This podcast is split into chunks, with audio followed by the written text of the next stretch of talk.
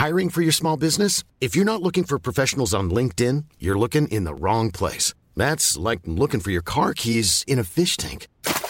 LinkedIn helps you hire professionals you can't find anywhere else, even those who aren't actively searching for a new job but might be open to the perfect role. In a given month, over 70% of LinkedIn users don't even visit other leading job sites. So start looking in the right place. With LinkedIn, you can hire professionals like a professional. Post your free job on linkedin.com slash people today.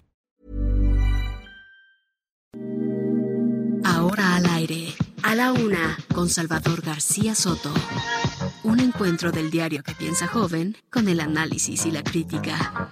A la una, con Salvador García Soto.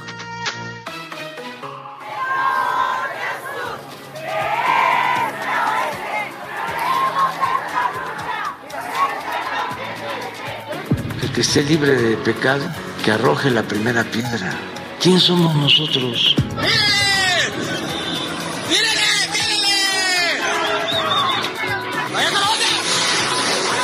que den la cara. Fueron estos los que se involucraron con gente vinculada al crimen organizado. de investigación que hablan de Yolanda a personas allegadas a ella, en la que dio información sobre la intención de dar un giro a su vida.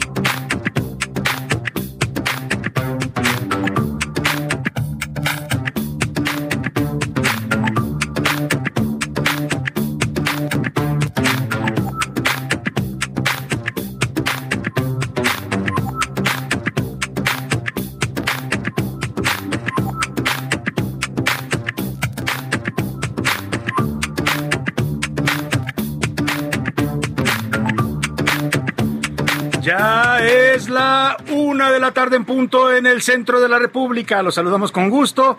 Estamos iniciando a esta hora del mediodía a la una este espacio informativo que hacemos para usted todos los días a esta hora del día. Aquí estamos con el gusto de siempre, con toda la mejor actitud y con la mejor información también, el mejor análisis en la radio para acompañarle e informarle en esta parte de su día. En este miércoles 11 de mayo ya estamos pues llegando casi a la primera quincena del mes de mayo. Discúlpeme lo agitado, llegamos un poco corriendo, pero ya estamos por aquí.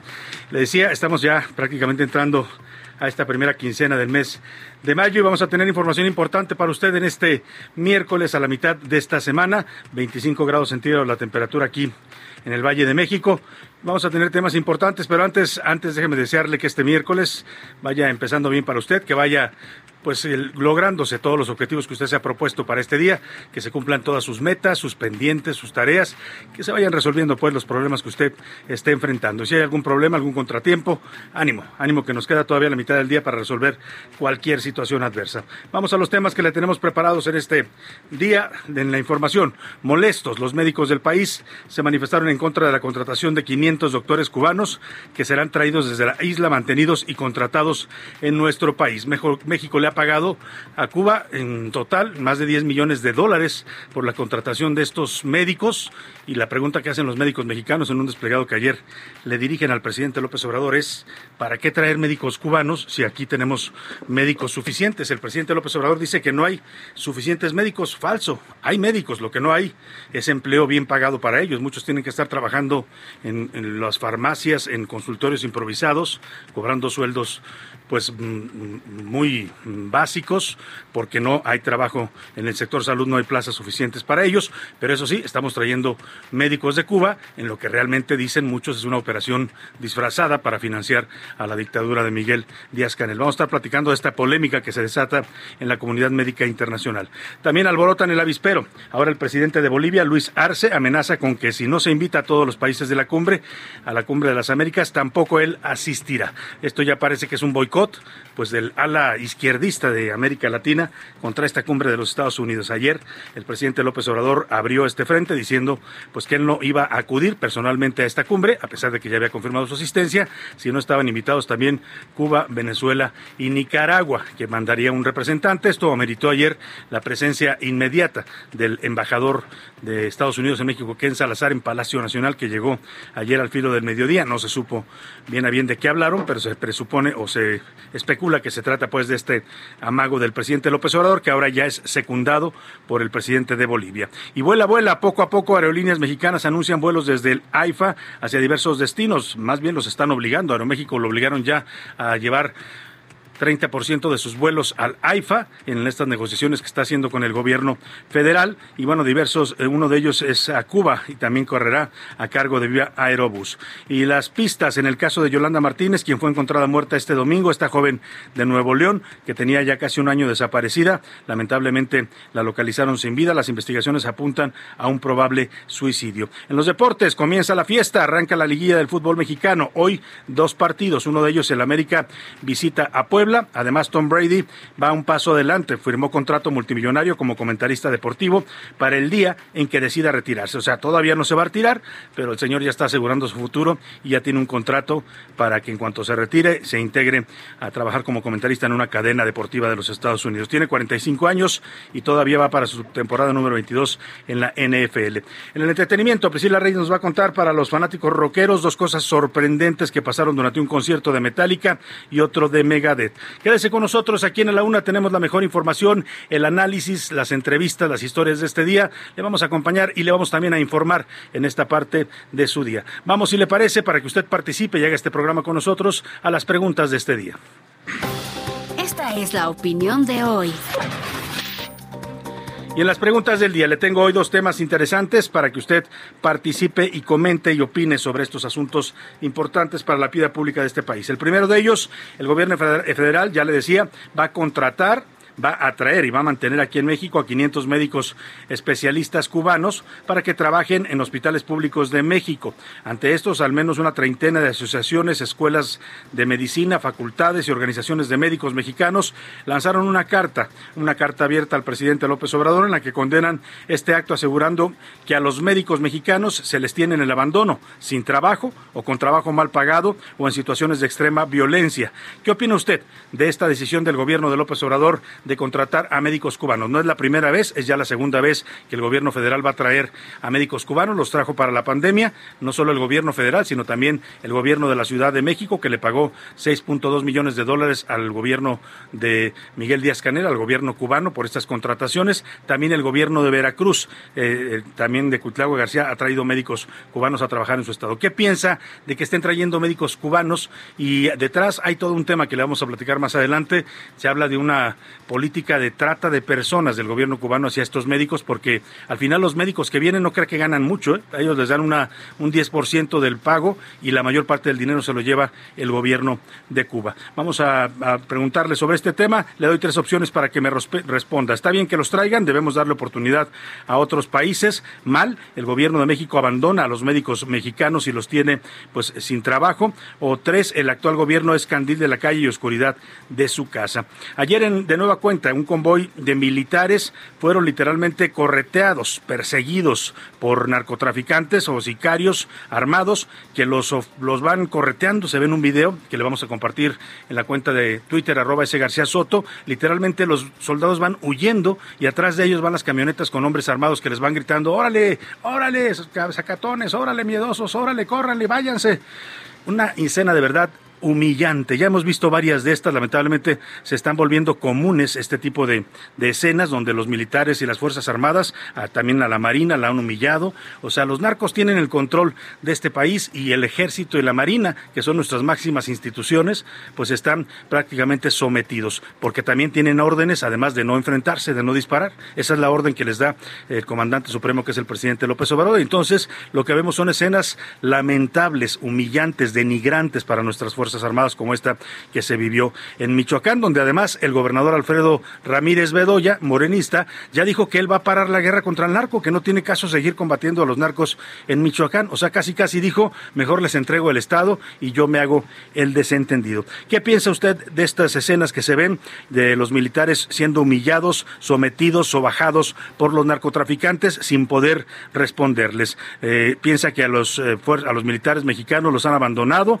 lo, los han puesto a hacer tantas tareas que ya, pues ya mm, tienen demasiadas responsabilidades? Está bien que no se defiendan de los narcotraficantes, que no hagan nada, que respeten a los narcos, o de plano, los abrazos y no balazos son la opción o son los responsables de esta de estas escenas que vemos lamentablemente cada vez más frecuentemente los mexicanos. Hoy comienza en otra en otro tema también que le pongo sobre la mesa, hoy comienza la liguilla del fútbol mexicano. Si usted es futbolero, esta pregunta le va a interesar. Si no es futbolero, porque también hay mucha gente que el fútbol le vale exactamente un pepino. Entonces, si a usted le interesa la liguilla, pues esta pregunta le interesa. Si no, pues ignórela simplemente. La pregunta es, hoy que comienza la liguilla del fútbol mexicano, ¿quién, quién, a quién pues ¿a quién, ¿a quién le va usted? ¿Quién es su favorito para esta liguilla? Hoy juegan Puebla y San Luis, América y Pachuca. ¿O piensa, quién piensa que va a ganar en estos primeros duelos de la liguilla? 55 18 41 51 99 es el número de WhatsApp donde puede contactarnos vía mensaje de texto o de voz. Usted decida cómo. Aquí lo que importa y importa mucho es que su opinión siempre, siempre cuenta y siempre también sale al aire. Y ahora sí vamos al resumen de noticias porque esto como el miércoles y como la mitad de esta semana ya comenzó. Buen trato. El Sindicato Independiente Nacional de Trabajadores y Trabajadoras de la Industria Automotriz y la empresa General Motors llegaron a un acuerdo para la firma de un nuevo contrato colectivo de trabajo en Silao, Guanajuato. Promesa. La empresa Aeroméxico se comprometió a que a finales de octubre tendrá 30 vuelos diarios desde el aeropuerto Felipe Ángeles. Salud. El Consejo Regulador del Tequila informó que durante el primer cuatrimestre del año, las exportaciones de esta bebida alcohólica aumentaron en 32%. Consecuencias.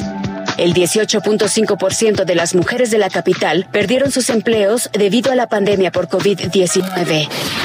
Enfermos. La OMS informó que se registraron 348 casos probables de una misteriosa variante de hepatitis que afecta especialmente a niños. Una de la tarde con 11 minutos. Vamos a la información en este miércoles. Y bueno, el tema de la cumbre de las Américas. Ya se armó, ya se armó, como dicen por ahí, el desgarriate, ¿no? Porque el presidente López Obrador puso el ejemplo diciendo que pues deben invitar a todos los países. Esto incluye a países eh, pues cuestionados por, eh, no solo por Estados Unidos, eh, por la comunidad internacional, por el Parlamento Europeo, por, por la misma OEA, la Organización de Estados Americanos. Estamos hablando de Venezuela, de Cuba, de Nicaragua, países que han violentado la democracia, que han eh, pues prácticamente eh, cancelado las elecciones libres en, sus países para imponer pues un solo gobierno, un solo partido, una sola forma de pensar, incluso perseguir, encarcelar eh, y matar a los disidentes del régimen. Bueno, pues esos tres países el presidente los ha defendido pues literalmente con todo. Yo hice una columna cuando esto empezaba y le puse el abogado de los dictadores y en eso se ha convertido el presidente López Obrador que aboga por estos tres países. Eh, volvió a hablar de la cumbre después de que ayer amagara con no acudir a este encuentro que organiza el gobierno de Estados Unidos el próximo mes en Los Ángeles, California. Dijo otra vez el mandatario mexicano que si Joe Biden invita a todos los países va a ser reconocido como un gran legado. Además confirmó este martes que habló, que ayer habló, perdón, ayer martes con el embajador de Estados Unidos en México, Ken Salazar. Eh, es decir, esta visita que le decíamos sorpresiva que hizo Ken Salazar después de la amenaza del presidente López Obrador, pues ya acudió Ken Salazar y sí, confirmó López Obrador que hablaron de este tema. Si toma una decisión de invitar a todos los pueblos, todos los pueblos de América Latina van a saber reconocerlo. Inauguramos una etapa nueva para el diálogo, para el entendimiento, para resolver nuestras diferencias respetándonos y además para unirnos pues que todavía hay tiempo para poder atender este asunto, pero ya había que ponerlo en la mesa, ya era el momento, para que con tiempo se vaya analizando. Yo repito, eh, le tengo mucho respeto al presidente Biden.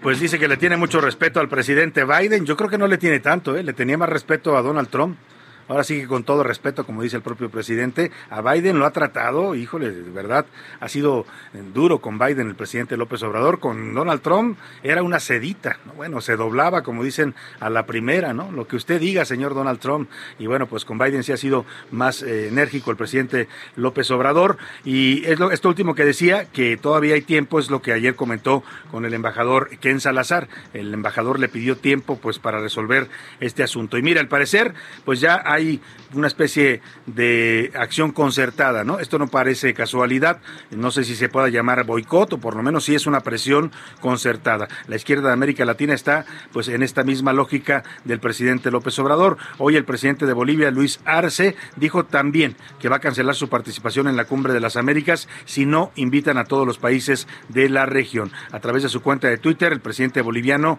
escribió, consecuente con los principios y valores del Estado plurinacional de Bolivia, reafirmo que una cumbre de las Américas que excluye a países americanos no será una cumbre de las Américas plena y de persistir la exclusión de pueblos hermanos, no participaré en la misma. Es decir, el mismo discurso de López Obrador, casi calcado en este tuit del presidente de Bolivia. Dijo también que Bolivia cimenta sus relaciones internacionales en la diplomacia de los pueblos con inclusión, solidaridad, complementariedad, respeto a la soberanía, autodeterminación y construcción colectiva de la cultura del diálogo y la paz. América somos todos los americanos, puso un hashtag el presidente de Bolivia. Bueno, pues vamos a ver en qué acaba este asunto. Por lo pronto ya son dos países, México y Bolivia, los que se unen en esta, bueno, dos presidentes, ¿no? Porque decir países, así como que haya consenso en México con la posición que está tomando López Obrador, no. Muchos la han cuestionado también, analistas han dicho, pues que es una especie de autogol el que está haciendo López Obrador, tomar distancia de Estados Unidos mientras se acerca a las dictaduras de eh, Cuba, Venezuela y Nicaragua, pues no parece la mejor estrategia cuando los intereses de México, los intereses comerciales, nuestras exportaciones, nuestra mm, política bilateral de vecindad, pues está en los Estados Unidos, nos guste o no nos guste. También ya se sumó Evo Morales, Evo Morales, el, aquel huésped distinguido que trajeron a México para salvarlo, dice Marcelo Obrador todavía hace poco en una entrevista que fue una de las grandes acciones de política exterior del gobierno de López Obrador, haber salvado a Evo Morales porque lo iban a matar allá en Bolivia. Dice Evo Morales en su cuenta de Twitter también, la cumbre de las Américas está a punto de fracasar, no por la falta de voluntad de diálogo de los gobiernos de América Latina y el Caribe, sino por la arrogancia y el desprecio de Estados Unidos contra nuestros pueblos. Bueno, pues ahí está la posición que asume el expresidente de Bolivia, Evo Morales, que además también sigue teniendo una gran influencia en el actual gobierno del señor Luis Arce. Ahí dejamos el tema de la cumbre de las Américas. Como dice el presidente, falta tiempo, quedan 20 días para que se define este asunto. Veremos qué responde la Casa Blanca. Ayer no dijeron nada, ¿eh? Eso sí mandaron al embajador pues a decirle al presidente qué pasó, oiga, qué, qué, se trata este asunto, pero no han fijado todavía una posición sobre estas demandas del presidente de México y ahora también el presidente de Bolivia. Por lo pronto vámonos al AIFA, este aeropuerto tan polémico al que ya pues le están inyectando, le decía yo ayer, vida artificial, les van a mandar vuelos como nadie quería volar del AIFA porque no se puede además, porque no están las condiciones para llegar ahí, no hay transporte, no hay... Eh, no hay vías de comunicación rápidas, ¿no? Si usted eh, hace un, vuelo del AIFA en estos momentos, pues depende de qué parte de la Ciudad de México se traslade, pero suponga usted que se traslada de acá del sur o del centro, pues se va a echar tres horas para llegar, más lo que aborde, pues casi mejor le conviene tomar un autobús o irse en carro a su destino. El tema es que sí eh, hay todavía serios problemas de conectividad en este aeropuerto, pero pues la decisión política del gobierno, más allá de lo técnico y más allá de los riesgos que se han observado en el manejo del espacio aéreo, en este funcionamiento simultáneo del AIFA y del Aeropuerto Internacional de la Ciudad de México junto con el de Toluca, pues la decisión es darle vida artificial. El secretario de Gobernación, Adán Augusto López, López negó que haya un decreto que obligue a las aerolíneas a aumentar sus operaciones en el AIFA. Pues no, no es decreto, pero ayer prácticamente en el comunicado que aquí le leímos, que dieron a conocer en la Secretaría de Gobernación, yo me pregunto qué tiene que hacer el secretario de Gobernación viendo el asunto de un aeropuerto. ¿Por qué el secretario de Gobernación? Pues para que vea que ahí hay temas políticos, ¿no? O sea, el secretario de Gobernación opera políticamente para el presidente. Esto tendría que ser un, que ser un tema que negociara el secretario de Comunicaciones y Transportes con las aerolíneas. Pero el secretario de Comunicaciones y Transportes está tan mayor, el pobre y tan enfermo, que, pues seguramente necesita ayuda y ahí entra al quite el tabasqueño Adán Augusto López. Dice que no hay ningún decreto, que no las están obligando, dice que es un acuerdo. Pues sí, acuerdos eh, voluntariamente a fuerzas, ¿no? Porque los, los amenazaron primero con cancelarles vuelos acá en el Aeropuerto Internacional de la Ciudad de México. Es decir, decir les vamos a cancelar vuelos. Eh, después las aerolíneas van y se sientan a la mesa para decir, oye, ¿cómo me vas a cancelar vuelos? ¿Me vas a afectar? Y lo que obtiene el gobierno con esta negociación es, bueno, no te los cancelo, sigue volando con tus mismos vuelos del Aeropuerto Internacional de la Ciudad de México, pero comprométete conmigo a que vas a poner vuelos nuevos en el AIFA. Y eso es lo que lograron en esta negociación política en la Secretaría de Gobernación. Dice que el pacto, bueno, ya ayer se lo dimos a conocer aquí, además de que eh, Aeroméxico, Viva Aerobús y Volaris se comprometen a crear nuevos vuelos, todos ellos a destinos nacionales, eh, desde el Aeropuerto Internacional Felipe Ángeles.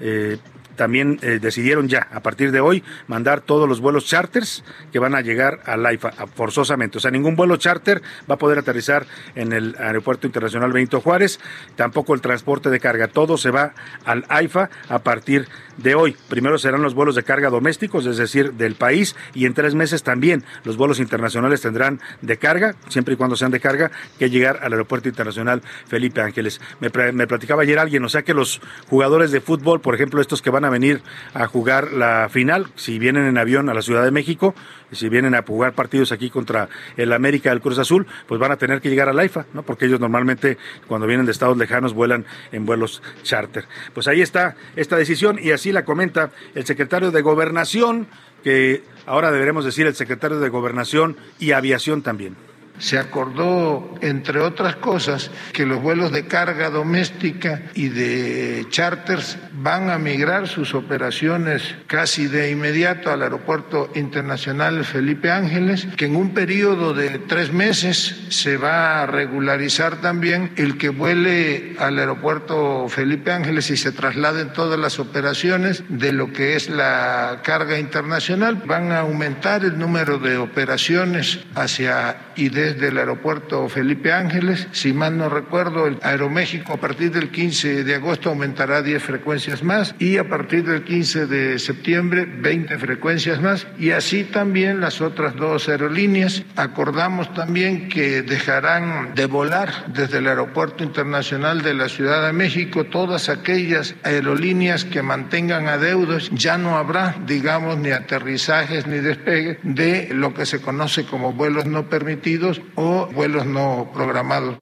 Y es curiosa la terminología que manejan en la 4T, ¿no? Acordamos, se acordó que los vuelos charters y los de carga se vayan allá, pues se acordó con quién. Esa es una decisión que toma el gobierno. O sea, eh, eh, eh, pueden haber acordado que las aerolíneas vayan a aumentar sus vuelos desde el AIFA, eso sí, puede decir, lo acordamos, y habrá que ver en qué términos fue la negociación, ¿no? Que tanto los presionaron y les dijeron, o, aumentas vuelos en el AIFA o te cancelo vuelos acá en, en, el Aeropuerto Internacional de la Ciudad de México. Pero eso de los vuelos charters y los vuelos de carga, pues esa es decisión del gobierno, no lo acordó con nadie.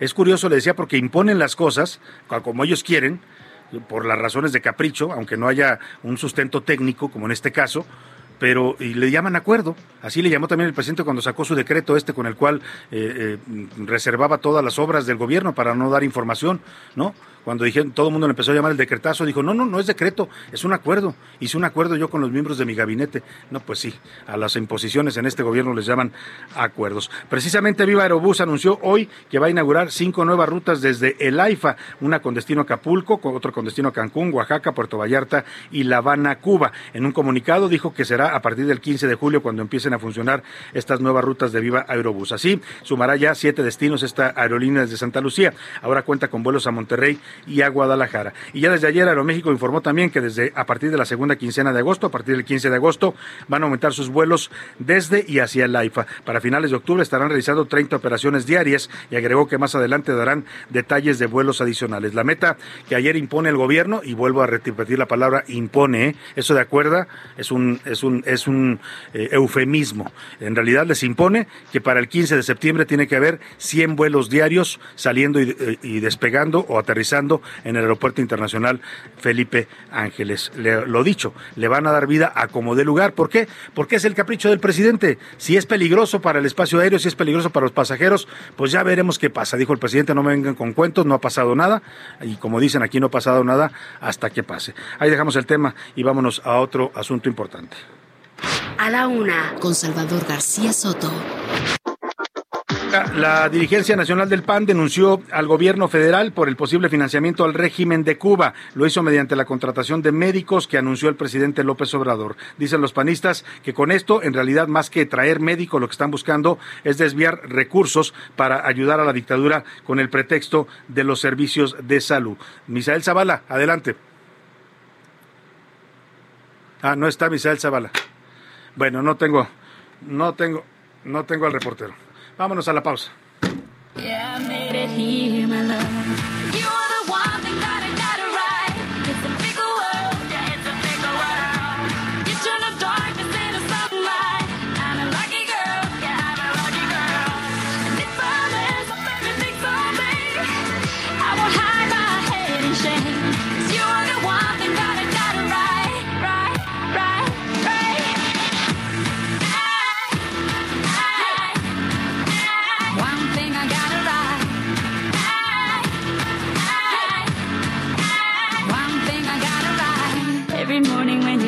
I wanna hold you. I just need to be wrapped around you. It's kinda funny when you think that you just got here. Now I know I can live without you. I can't explain the way it feels. I could choke on my own words sometimes. Escuchas. A la una, con Salvador García Soto. En un momento regresamos. Sigue escuchando. A la una, con Salvador García Soto. Ahora, la rima de Valdés. O, de Valdés, la rima.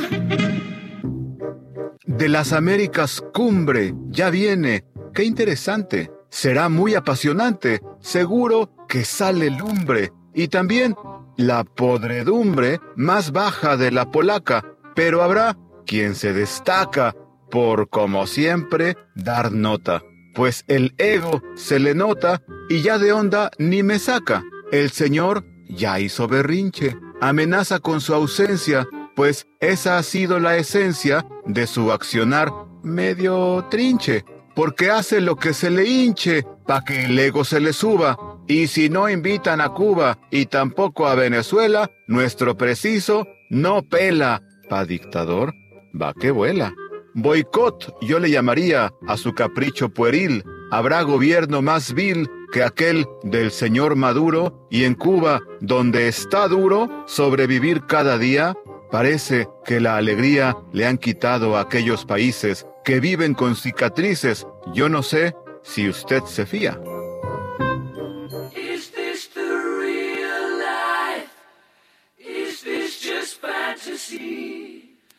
A landslide, no escape from reality. Open your eyes, look up to the skies and see. I'm just a poor boy, I need no sympathy. Because I'm easy come, easy go, little high, little low. Any the wind blows doesn't really matter.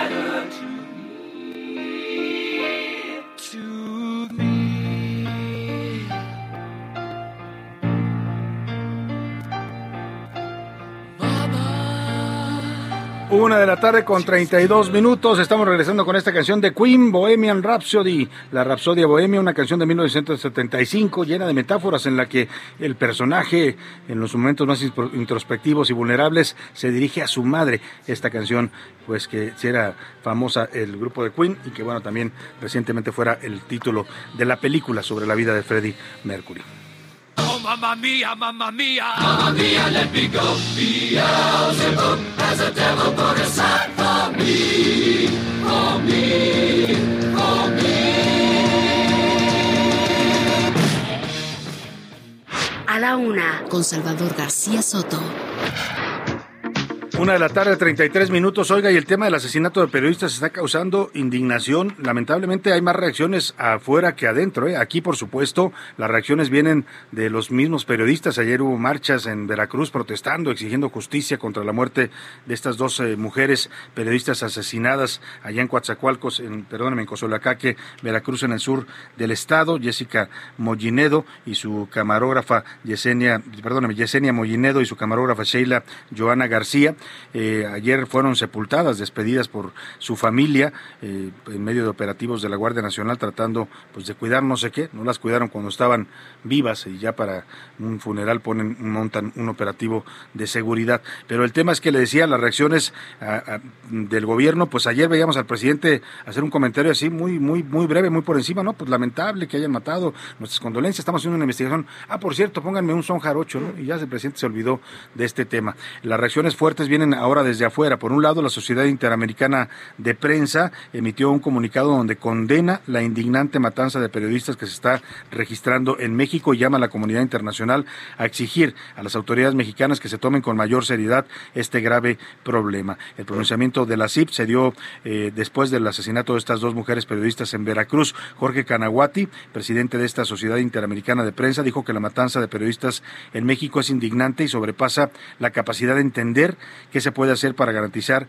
que los periodistas puedan ejercer su trabajo sin ser víctimas de la violencia. Anunció el presidente de la CIP que una delegación de esta Sociedad Interamericana de Prensa que agrupa a los principales diarios de todo el continente americano van a viajar a Washington para entrevistarse con congresistas de los Estados Unidos y con el secretario general de la OEA, Luis Almagro, para abordar el tema de la violencia contra los periodistas en México. También hubo pronunciamientos de la ONU, de la Oficina del Alto Comisionado de Naciones Unidas para los Derechos Humanos y también de la ONU Mujeres que condenaron estos asesinatos ocurridos el lunes pasado en Veracruz. En un comunicado, la ONU dice que el asesinato de estos eh, tres periodistas, también incluyen el de Luis Enrique Ramírez en Sinaloa, ocurrido la semana pasada, genera consternación y preocupación porque refleja la gravedad del contexto de inseguridad y violencia en la que deben hacer su trabajo los periodistas en México. También piden medidas para proteger a la prensa. Pues ahí están las reacciones que se están dando fuera del país. Luego, cuando vengan los pronunciamientos, los comunicados, pues entonces se molestan acá, ¿no? Se molesta el presidente porque desde el Parlamento Europeo le dirigen un comunicado bastante duro, pero la realidad es que pues su gobierno no está haciendo mucho para contener esta violencia en contra de los periodistas. 11 periodistas asesinados en este año nada más y 36 en lo que va del gobierno de López Obrador. Y hablando de temas de violencia, pero en este caso violencia contra las mujeres, en el caso de la muerte de la joven Yolanda Martínez ocurrido en Nuevo León, la Fiscalía de Justicia de ese estado dio a conocer que según las más recientes investigaciones, la principal línea de investigación apunta a un supuesto suicidio. Bueno, mire, en Nuevo León, este fiscal quiere rápidamente, pues en el caso de, de, de, de Bani, rápidamente dijo que se había caído a una cisterna, ¿no? que había sido un accidente. Y aquí Aquí ahora dice que todo apunta a un suicidio. El vicefiscal Luis Enrique Orozco dice que había testimonios de que Yolanda tenía un posible cuadro depresivo. Además, junto a sus restos encontraron un empaque de veneno para roedores de uso agrícola. Aquí le informamos que su cuerpo, el cuerpo de Yolanda, eh, que llevaba ya más de casi un año desaparecida, fue encontrado en un terreno en el municipio de Juárez el pasado 9 de mayo. Vamos contigo, Daniela García, allá en Monterrey, para que nos cuentes las pues eh, parece eh, eh, líneas apresuradas que está dando la Fiscalía de Nuevo León en este caso de esta jovencita Yolanda Martínez. Buenas tardes, Daniela. Salvador, muy buenas tardes. La Fiscalía General de Justicia de Nuevo León investiga el suicidio como la línea de investigación de la muerte de Yolanda Martínez, mujer que fue vista por última vez con vida el pasado 31 de marzo. El vicefiscal Luis Enrique Orozco, acompañado de la fiscal especializada en feminicidios, Griselda Núñez, informó que todo apunta a que se trata de un suicidio. Sin embargo, insistió que la investigación aún no es concluyente. Agregó que no se localizaron indicios de que hubiera otra persona en la zona donde se encontró el cuerpo de la joven madre, así como indicios de violencia además de que todas sus pertenencias se encontraron junto a ella. Aunado a esto, señaló que se encontró un vaso de unicel junto al cuerpo de Yolanda, que pudo haber sido utilizado para consumir el veneno que se encontró también en el lugar. En el vaso se puede leer un mensaje que dice, te amo negrito, ya me voy, márcame guapo. En la bolsa se encontraron sus ropas, teléfono celular, una identificación, una tarjeta de débito y un bote blanco donde supuestamente habría el veneno que se presume ingirió Yolanda. En cuanto a los botes que se presume contenían el veneno, el vicefiscal fiscal detalló que se encuentra en análisis con peritos de medicina forense para conocer el contenido de la sustancia. Además, se analiza el cabello de Yolanda para saber si en efecto ingirió el contenido. Por su parte, la fiscal especializada señaló que se han realizado entrevistas y se analizan comentarios que habría hecho Yolanda Martínez previo a morir, relacionando a problemas de salud mental y un estado probablemente depresivo. Es la información esta tarde de Salvador. Muchas gracias, Daniela García. Bueno, pues ahí está lo que está apuntando la fiscalía en este caso de esta joven Yolanda Martínez. Tenía, yo le decía un año, me equivoqué, tenía un mes que había desaparecido. Sus padres pues denunciaron el caso, casi eh, desapareció antes incluso que Devani y el padre se quejaba de pues que a ellos no les habían dado esta misma atención mediática. Lamentablemente pues su hija apareció muerta y, este caso precisamente volvió a desatar otra confrontación pública entre el gobernador Samuel García, gobernador de Nuevo León, y el fiscal general del estado Gustavo Guerrero. En un video, eh, Samuel García, acompañado del padre de esta joven, Gerardo Martínez, acusa a la fiscalía de esconder pruebas y de entregar el expediente del caso.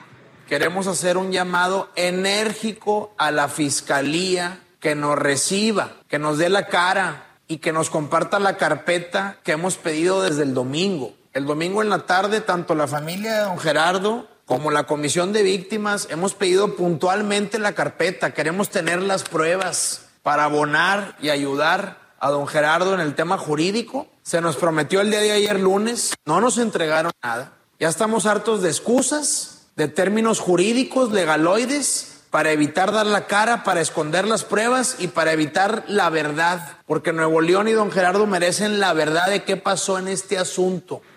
Pues ahí está el, el, gobernador que lamentablemente no tiene facultades para remover al fiscal, no tiene, porque la ley en Nuevo León está hecha, aquí lo comentábamos hace unos eh, días, eh, este tema con Viri Ríos, eh, que decía que la ley en Nuevo León se hizo para que el fiscal tuviera total autonomía.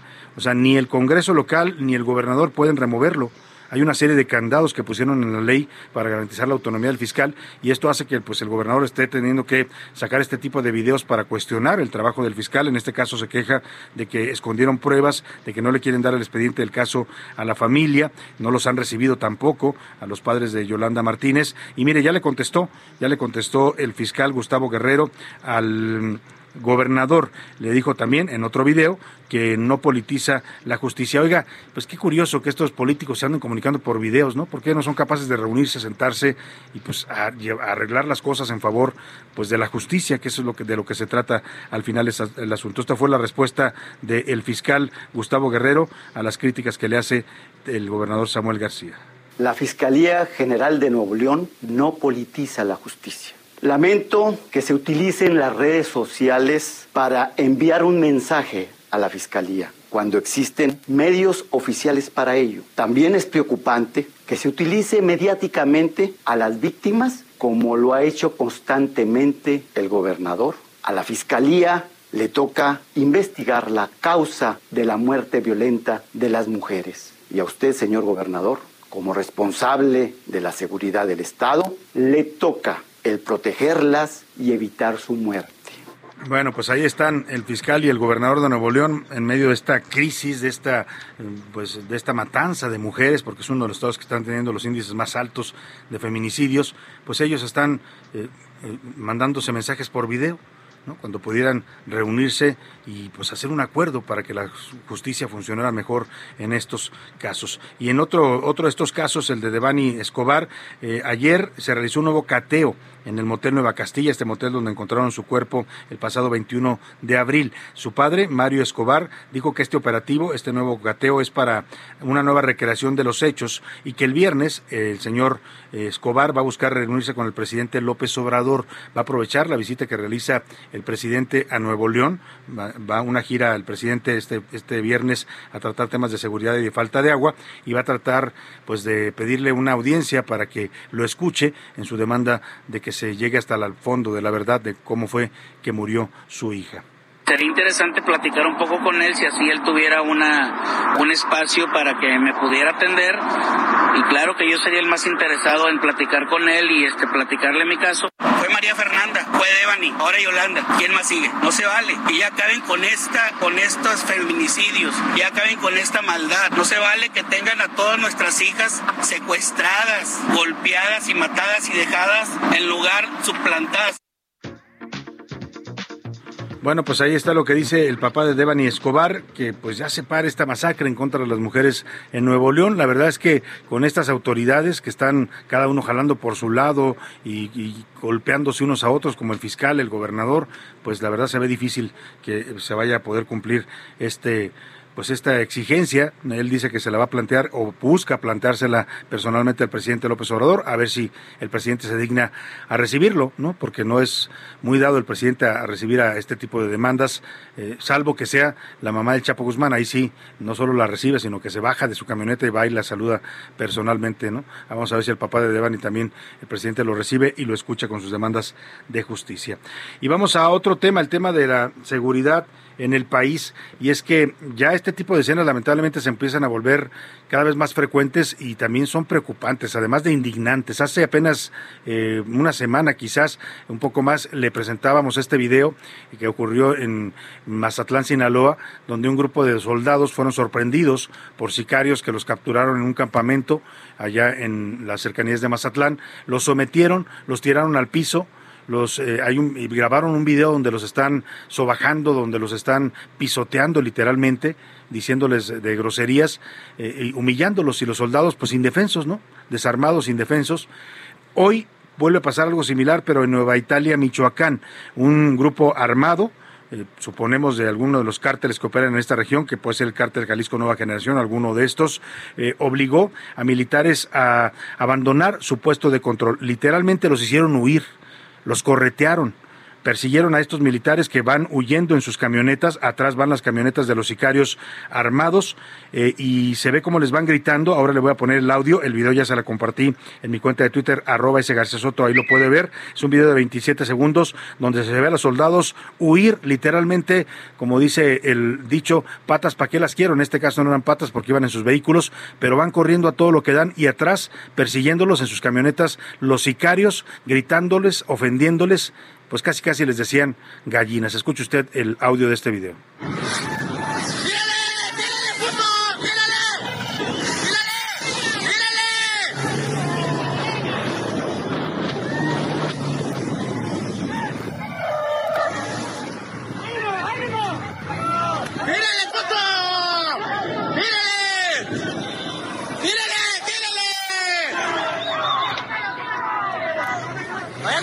Tírele, tírele, le gritan y, y, adelante van los militares corriendo, huyendo en sus camionetas blindadas.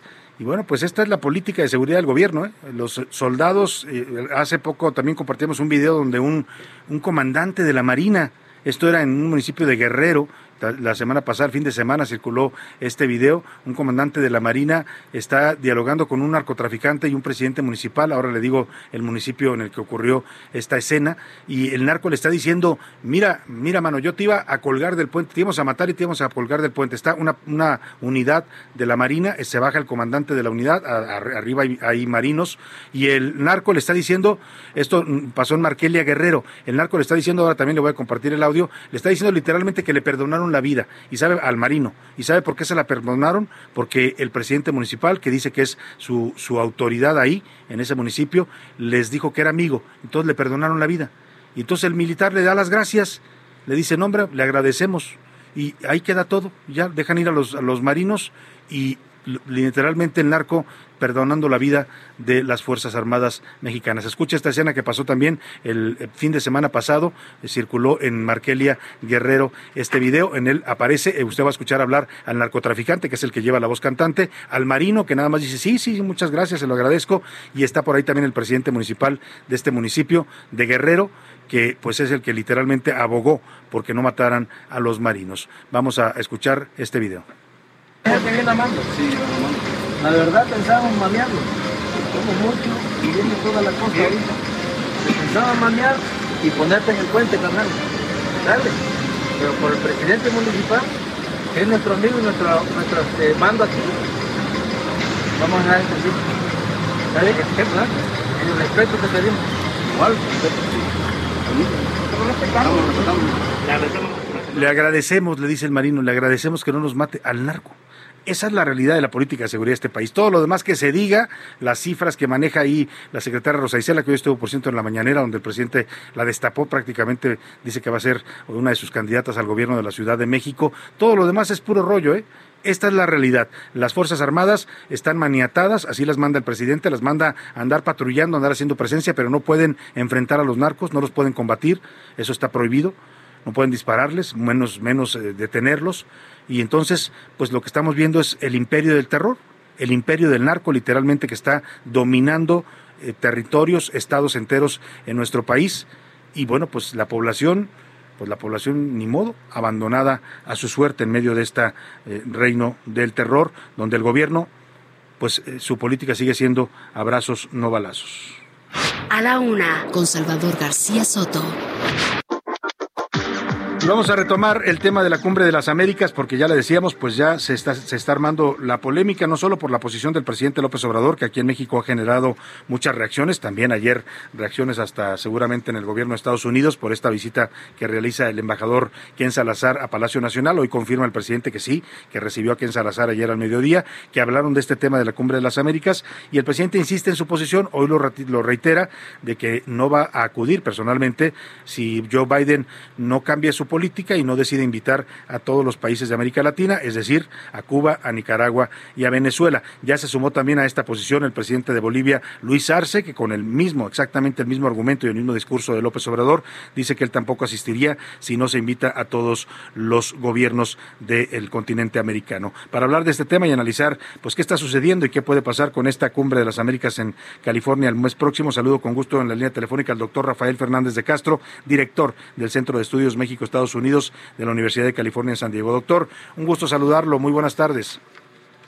Muy buenas tardes, pues sí, estamos, eh, digamos, en, terrenos desconocidos en que México está encabezando un movimiento como para boicotear la cumbre de las Américas. Eh, eh, me parece, digamos, que el presidente López Obrador en su gira a Centroamérica ya estaba muy crítico de Estados Unidos en su gira a Cuba y bueno, se le veía venir, pero la verdad sí sorprende que ayer en la mañana hubiera condicionado su eh, llegada a Los Ángeles, a la Cumbre de las Américas, a que se invite a todos. Eh, me parece, digamos, que es innecesario. Eh, el interés de México está en los Estados Unidos y, y, la verdad de las cosas es que ya había pasado esto en 2009, por ejemplo, como cuando la Cumbre de las Américas fue en Trinidad y Tobago. Sí, el primer ministro de, de Trinidad y Tobago eh, insistía en invitar al entonces presidente cubano Raúl Castro. Estados Unidos no lo permitió y la cosa se desvaneció. México ayudó a que se desvaneciera esto. Entonces, la verdad, las cosas eh, no le no le veo sentido, no lo va a aceptar el presidente Biden y la verdad es que está pues friccionando, estirando la cuerda de la relación bilateral. Por otro lado, eh, habría que decir que es indefensible lo que está pasando en Venezuela, lo que está pasando en Nicaragua y lo que está pasando en Cuba. Lo que tenemos ahí son tiranías y pueblos sufriendo enormemente. El año, el mes, en el mes de marzo, por ejemplo, salieron 35 mil cubanos que llegaron a la frontera México-Estados Unidos y hay un éxodo enorme de cubanos, de cubanos y no se diga de venezolanos. Sabemos el sufrimiento, entonces yo no sé qué es lo que está viendo el presidente, qué es lo que quiere defender. Lo que necesitamos, al contrario, es facilitar el cambio de gobierno en esos países, el que llegue la democracia y el que salgan esos tiranos, sobre todo en el caso de Nicaragua, y me refiero a Daniel Ortega, y en el caso de Nicolás Maduro. Lo que sí hay que decir, Salvador, y eso es muy importante, es que la de Estados Unidos ya no puede dar clases de democracia. La democracia de Estados Unidos está comprometida, la democracia de Estados Unidos tiene enormes problemas, eh, el trumpismo es antidemocrático y lo más probable es que regrese Trump y que regrese el trumpismo ahora en la elección de medio término en noviembre del 2022 y después en la presidencial del 2024. Entonces, por ese lado sí Estados Unidos no puede dar lecciones, pero por el otro me parece que Estados Unidos, es, eh, de México tiene que estar en el juego de Estados Unidos eh, y no, o sea, nuestro socio comercial es Estados Unidos, no es Cuba nuestro socio comercial es Estados Unidos, no es Nicaragua. y, y, de que, y, donde hay una dependencia mutua es con Estados Unidos, entonces hay que cuidar la relación y me parece que lo, lo que López Obrador está haciendo es pues eh, envalentonándose con un con un débil eh, presidente Biden que ha sido muy errático pero finalmente es el presidente de los Estados Unidos Y llama la atención este envalentonamiento del presidente, porque no ocurría, por ejemplo, con Donald Trump. La actitud de López Obrador era totalmente distinta. Hace rato lo comentábamos. ¿Por qué con Biden sí? ¿Por qué con Biden sí puede tomar este tipo de posiciones? ¿Es por la debilidad del presidente de Estados Unidos en este momento?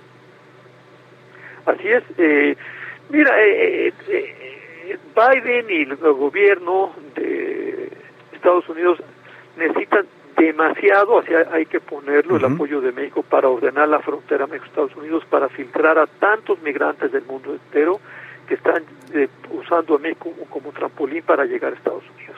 Entonces, ante esta necesidad, pues me parece que el presidente está politizando la relación, eh, me parece que estirando la cuerda de una manera innecesaria, porque es indefendible lo que está pasando en esos países, la tiranía que hay en esos países. ¿Y, México gana algo defendiendo a Cuba, a Venezuela? Digo, defendiendo en este sentido, pues, de decir, quiero Pues que vayan a fuerzas.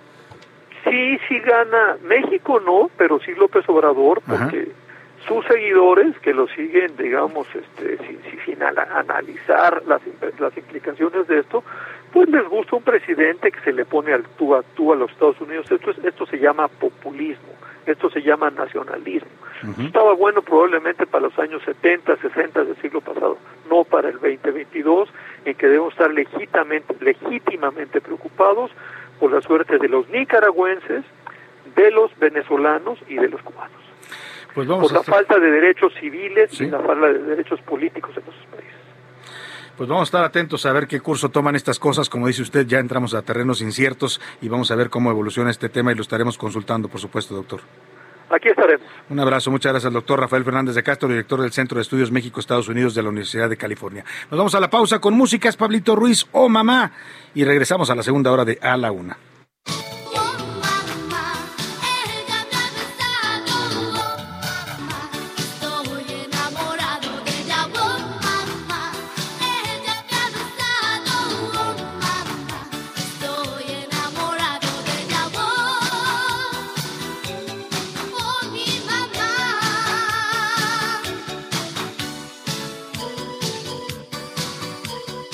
Heraldo Radio 98.5 FM, una estación de Heraldo Media Group, transmitiendo desde Avenida Insurgente Sur 1271, Torre Carrachi, con 100.000 watts de potencia radiada.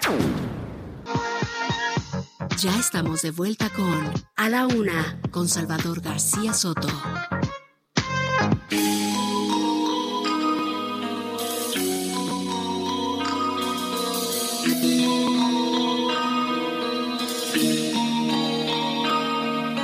Antes de ti no hay antes, no hay amigos, no hay amantes, ni pasado en mi reloj que merezca recordarse en medio de la noche, a través de la tormenta, con saberte en mi presencia. Se me calma el corazón porque la luz de tu sonrisa y el amor de tus caricias ponen norte en mi camino y me enseñan el destino bastante más que al faro que me guía entre la niebla más que el sol que me calienta. Necesito tu calor porque sin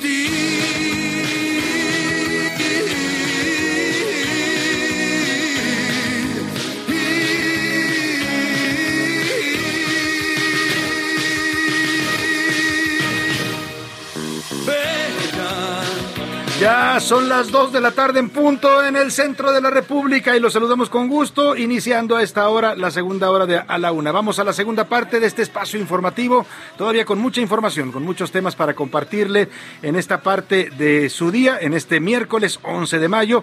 Estamos ya pues eh, empezando esta segunda parte. La verdad es que se nos fue rápido la primera hora con muchos temas interesantes que estuvimos comentando para usted y nos quedan más, más temas importantes, más noticias, más entrevistas, más análisis. Vamos a tener sus mensajes, sus opiniones, el cotorreo informativo, en fin, mucho todavía para acompañarle en esta siguiente hora de A la Una. Si está con nosotros desde la una de la tarde, gracias de verdad por preferir esta opción informativa. Si recién nos está sintonizando y nos agarró por ahí en el cuadrante, en el celular, en su computadora, donde quiera que me esté escuchando, en la oficina, en el tráfico de su ciudad, en casita preparando los alimentos, le mando un abrazo. Esto es A la Una, yo soy Salvador García Soto y a nombre de todo este equipo de profesionales que me acompaña, le doy la bienvenida. Regresamos con Mijares, una de, de las canciones favoritas y también de cantantes favoritos de las mamás, tanto ochenteras y noventeras como las actuales. Esta canción, Bella, es parte de su álbum debut de 1986. Escuchamos un poco más de la voz aguardientosa de Mijares y seguimos con más en A la Una.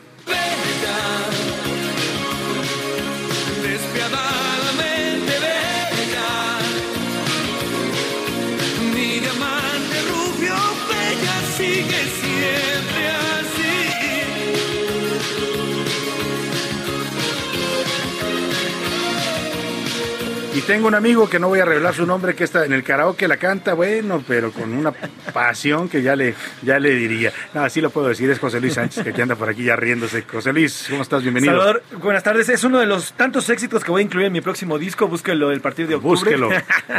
lo voy a encontrar como José Luis Sánchez, Sánchez Macías, que por cierto ahí incluye un dueto también con un gran amigo de Sandro también, que no va a revelar su nombre. vamos a hacer pues ya, deja de hablar de karaoke. Vamos mejor a los temas que le tenemos preparado en esta segunda hora. México está viviendo uno de los años más calurosos y seguirá aumentando la temperatura. Prepárese, hidrátese y hay que pues mm, refrescarse. Si no tiene ventilador, cómprese uno. Ahora ya en la Ciudad de México hay que ir pensando hasta en aires acondicionados, ¿eh? en las casas, cosa que no era común, pues ahora empieza a ser necesario. De acuerdo con la UNAM, en ocho años el clima va a aumentar todavía un 1.5 grados. Estamos yendo, pues viendo y viviendo ya los efectos de este cambio climático, cada vez temperaturas más altas las que nos están afectando. Y precisamente en Nuevo León hay una emergencia eléctrica desde el fin de semana por las altas temperaturas, ocasionaron fallas en el servicio y cortes programados. Nuevo León, que es un estado eh, que depende, pues su industria de mm, buena parte de la electricidad, se está viendo afectado todo este tema, por supuesto también la población y el servicio doméstico.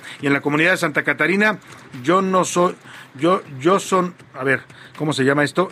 Yo tú, Santa Catarina, yo tú, Oaxaca. Autoridades municipales encarcelaron a dos borregos, así como lo escucha usted, los metieron a la cárcel a los borregos.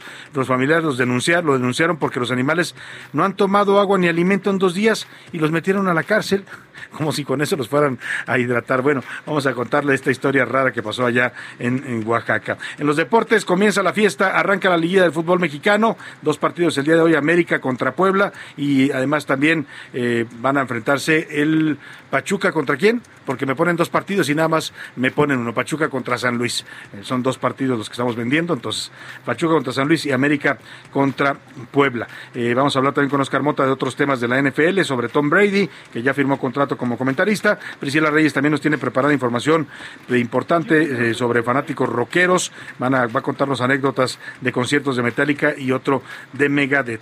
Vamos a los temas que le tenemos preparados, pero antes, antes vamos a escuchar sus opiniones.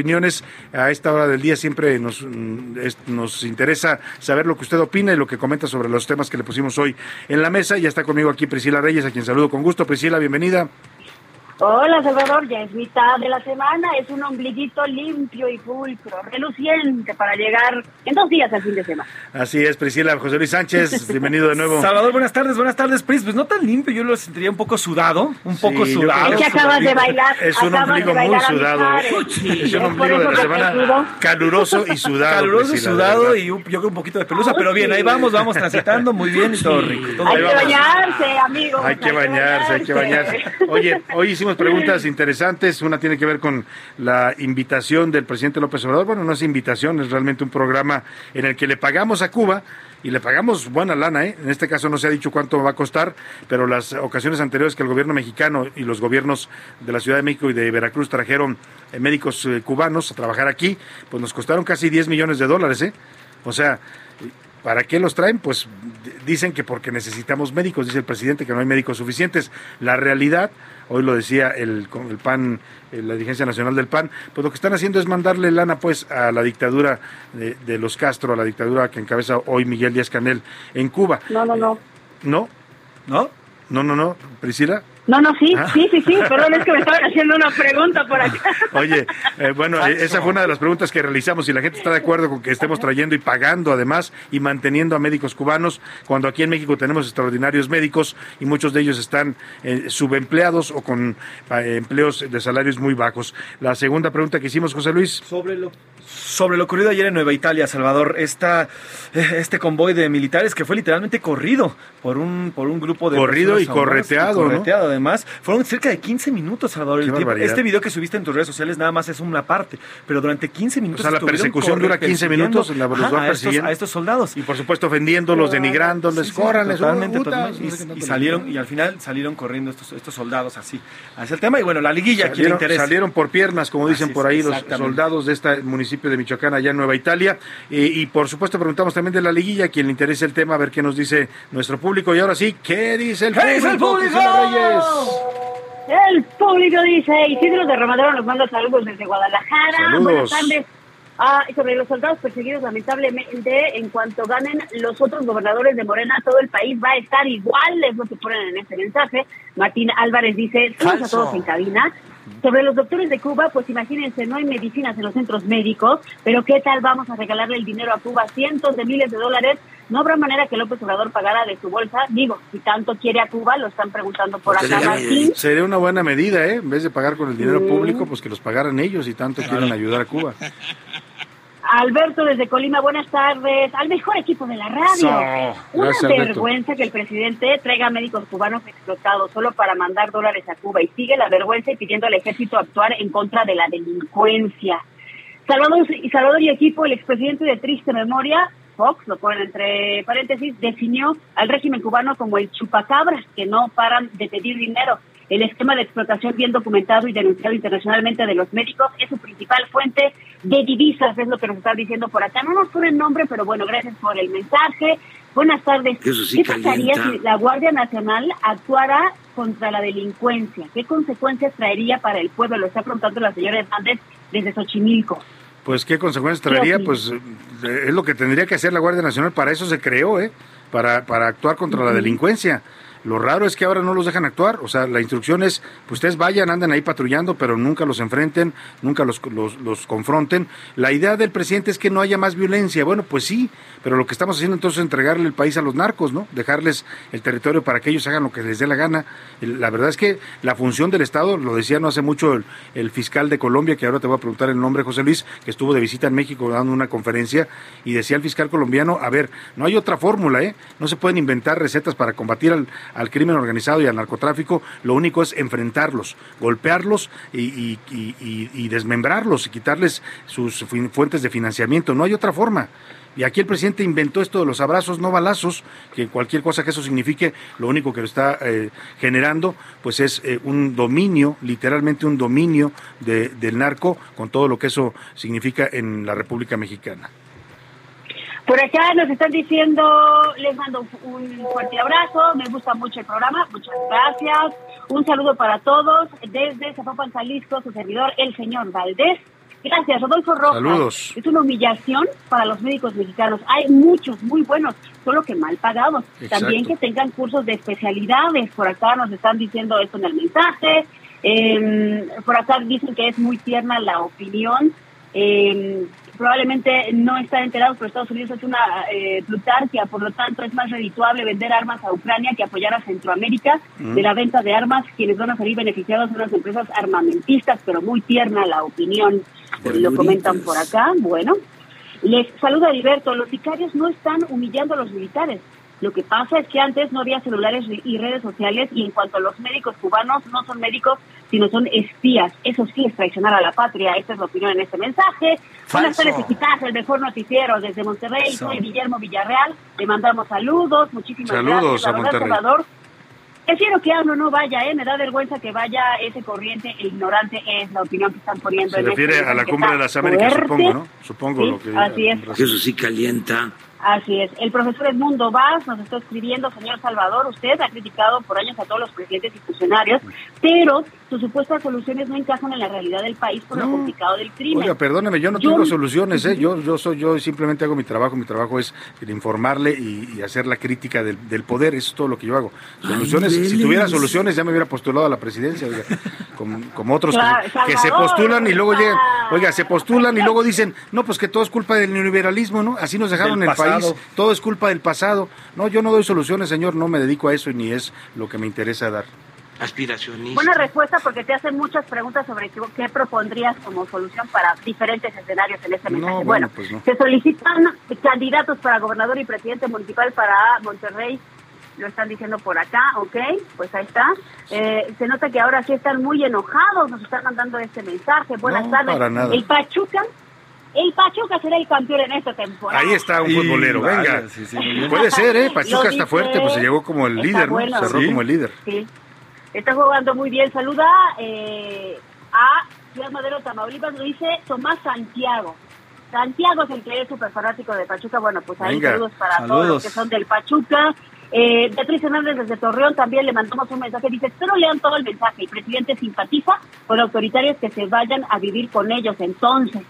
Porque el presidente es candil y oscuridad de la calle. Tiene tres años con fugas de dinero hacia los países autoritarios con nuestros impuestos. En Cuba hay filas para comprar un pan, un kilo de arroz, un litro de leche. Los ciudadanos comen muy mal, no tienen trabajo.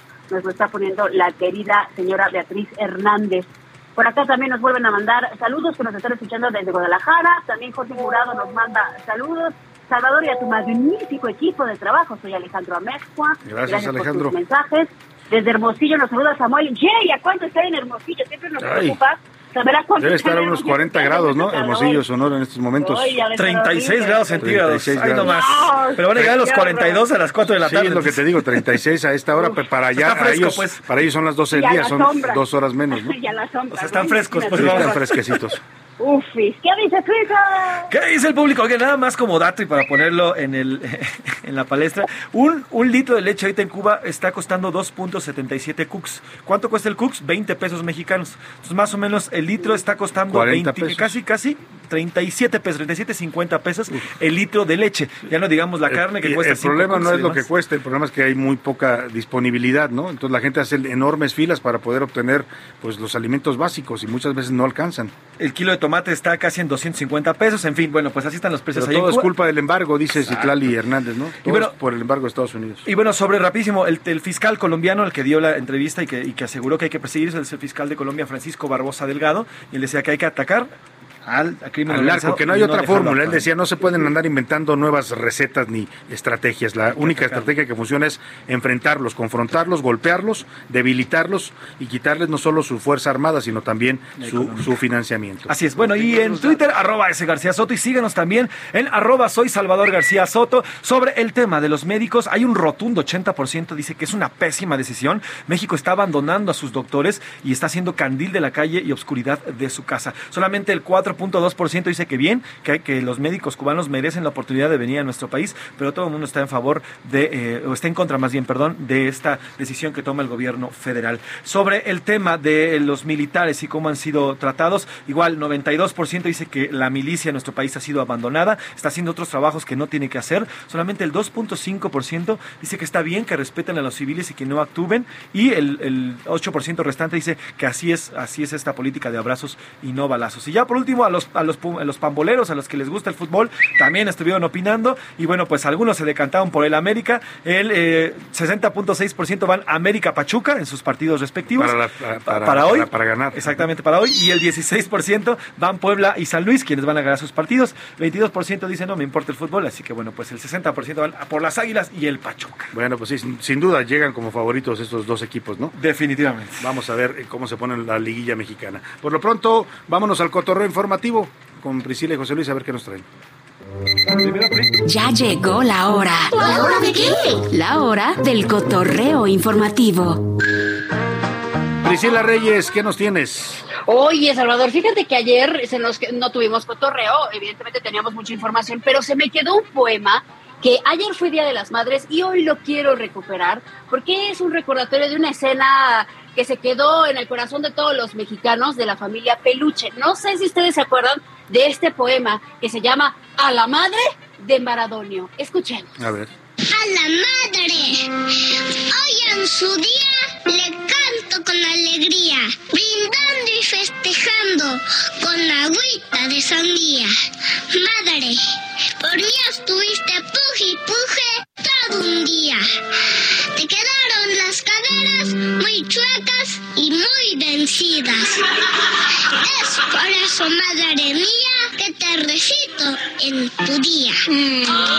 Tenía que sonar, Salvador. Sí, Se quedó hombre. pendiente ayer y aunque hoy no, sigue siendo Día de las Madres para todas nuestras queridas madres. Ahí está este personaje que es un chiquitín que salía en la familia Peluche con ¡A la madre! Hoy ya no tan chiquitín, ¿no? Hoy Sí, ya no. Ya no, Ya ya, tiene no sus nada, añitos. chiquitín Maradonio, Era así el es. pequeño, el más pequeño de la familia Peluche. ¿Tú Así qué nos es. traes, José Luis? Salvador, Pues, yo también quiero recuperar algo del Día de las Madres, pero no está tan bonito ni es tan poético como lo que nos presentó Pris. Esto ocurrió en Ajuchitlán del Progreso, del Progreso en Guerrero. El priista, el alcalde de este, de este municipio, eh, Víctor Hugo Vega Hernández, armó un concurso, armó todo, bueno, primero hizo un evento para todas las madres de su ayuntamiento. En medio de este, pues de esta verbena, ya sabes, taquitos y demás, la música y ta, ta, ta, ta. De repente al señor, al señor Víctor, Víctor Hugo Vega, se le ocurrió por qué no armar un concurso. Pero este concurso no era un concurso normal, sino un concurso de table dance. A las mamás, a las, Las mamás, puso a bailar las puso a bailar. Pero además eh, puso estos como estos tubos con los que ponen algunas canchas de béisbol, estas redes, de estos que tienen una llanta con cemento. Sí, sí, sí. Lo puso en la mitad de una escuela porque fue en una escuela el evento. Y les dijo literalmente, quien baile mejor y se lleve más aplausos, se va a llevar mil pesitos. Esto es parte de lo que, de lo que ocurrió en este concurso, de, en este concurso ayer en. Bueno, lo que se ve es porque es un video lo que nos está poniendo José Luis, eh, son señoras que se suben a bailar literalmente al tubo, ¿eh? Y hacen sus mejores pasos, ya se los imagina usted, ¿no? Pasos todos con movimientos eh, de Sensualones. ¿no? Pues para tratar de ganarse los mil pesos. ¿Cuál sería la ganadora, José Luis? Eh, al final, el final fue una, una de las trabajadoras del departamento de contabilidad. Es una señora que baila de naranja y que incluso Tenía sube las que ser dos de contable, oye, pues es de- claro, contable. Oye, ¿y no tenía, no tenía una mejor idea esta persona para, Pues- para hacer este, este, Pues mira, pues sí, la este verdad. concurso? ¿No tenía una mejor idea? Si, si quería halagar a las mamás, pues acabó un poco como, no sé si denigrándolas, pero pues sí, sí es un poco grotesca la escena, ¿no? Así es, eh, al final, bueno, pues ya viendo la escena y todo, el alcalde de Juchitlán y después de todo lo que sea, todo lo que surgió en redes sociales, acababa dándole mil pesos a todas las mujeres que participaron en este Ya evento. lo quiso componer. Ya no, solam- ya no solamente a la, a la ganadora, sino a todas las mujeres, pero bueno, así ocurrió y fue, fue pues, altamente criticado este personaje priista que organizó en pleno Día de la Madre y en la Un como concurso de table un concurso de table No, hombre, con esos políticos y sus ideas, Priscila Reyes. No, ¿Para qué pues crees? imagínate que los hijos las hubieran acompañado, lo que Pues hubieran sí. visto, pero bueno, Eh, qué bonito. hubieran conocido otra faceta de sus madres. Digo, cada quien, cada quien, ellas muy libres de bailar con Claro, quieran, pero no, yo no, no se critica el baile, los ¿no? Sino que lo haya, no se critica el baile en sí, que puede ser una cosa de juego, pues, ¿no? Pero, sino que lo convoque un alcalde, ¿no? En un homenaje a las sí, madres. Eso sobre todo el momento, el momento, Salvador. Recordemos que pues estamos viviendo momentos muy difíciles como mujeres, la cosificación está a todo lo que da, entonces les pones a mujeres, mamás, un concurso de table dance, pues ¿por qué no les pones mejor otra cosa? Uno de no? Macarena, de pues. Pues sí, cualquier de otra cosa. conocimientos generales. Pues es que le falta no imaginación al señor Pues sí. alcalde y le sobra, pues, ¿qué será? Calentura, tal vez, ¿no? Gracias, Priscila ser, Reyes. Gracias, Gracias, José Luis. Gracias, Salvador. Vámonos a otros temas importantes. A la una, con Salvador García Soto. Mire, hablando de calenturas, esta información que le voy, a le voy a presentar, pues tiene que ver con eso, las temperaturas. Si usted notó que hace mucho calor, pues sí, tiene toda la razón. Se registra hoy que abril ha sido el, el abril más caliente de los últimos, eh, no sé cuántos años, ahora le voy a decir. Son los últimos exactos, 10 De los años. últimos 10 años. El mes de abril es el de mayor temperatura. Y es que este fenómeno, pues está registrándose a nivel de toda la República. México está viviendo uno de los años más calurosos y todavía vamos a tener más aumentos de temperatura. Tan solo a mediados del mes de abril y en lo que va de este año, la temperatura promedio en el país ha sido de 33 grados centígrados. Estados como Nuevo León, Sonora, Chihuahua, Coahuila y Baja California vivieron en los últimos días temperaturas de hasta 40, eh, 40 grados o arriba de los 40 grados centígrados. En el centro de la República, la Ciudad de México lleva dos semanas con temperaturas por arriba de los 29 grados centígrados, que para nosotros acá en el Valle de México ya es un calor eh, fuerte. Según con la Universidad, se- de acuerdo con datos de la Universidad Nacional Autónoma de México. En ocho años el clima en la, la República Mexicana va a aumentar todavía más 1.5 grados. Precisamente en Nuevo León se decretó una emergencia eléctrica desde el fin de semana, esto por el uso excesivo. Con tanto calor, pues la gente tiene que eh, prenderle el aire acondicionado y esto eh, dispara el consumo de energía eléctrica en cualquier ciudad. Esto ha ocasionado fallas en el servicio y cortes programados. Vamos contigo, Daniela García, para que nos cuentes qué está pasando con la electricidad allá en un estado como Nuevo León. Buenas tardes.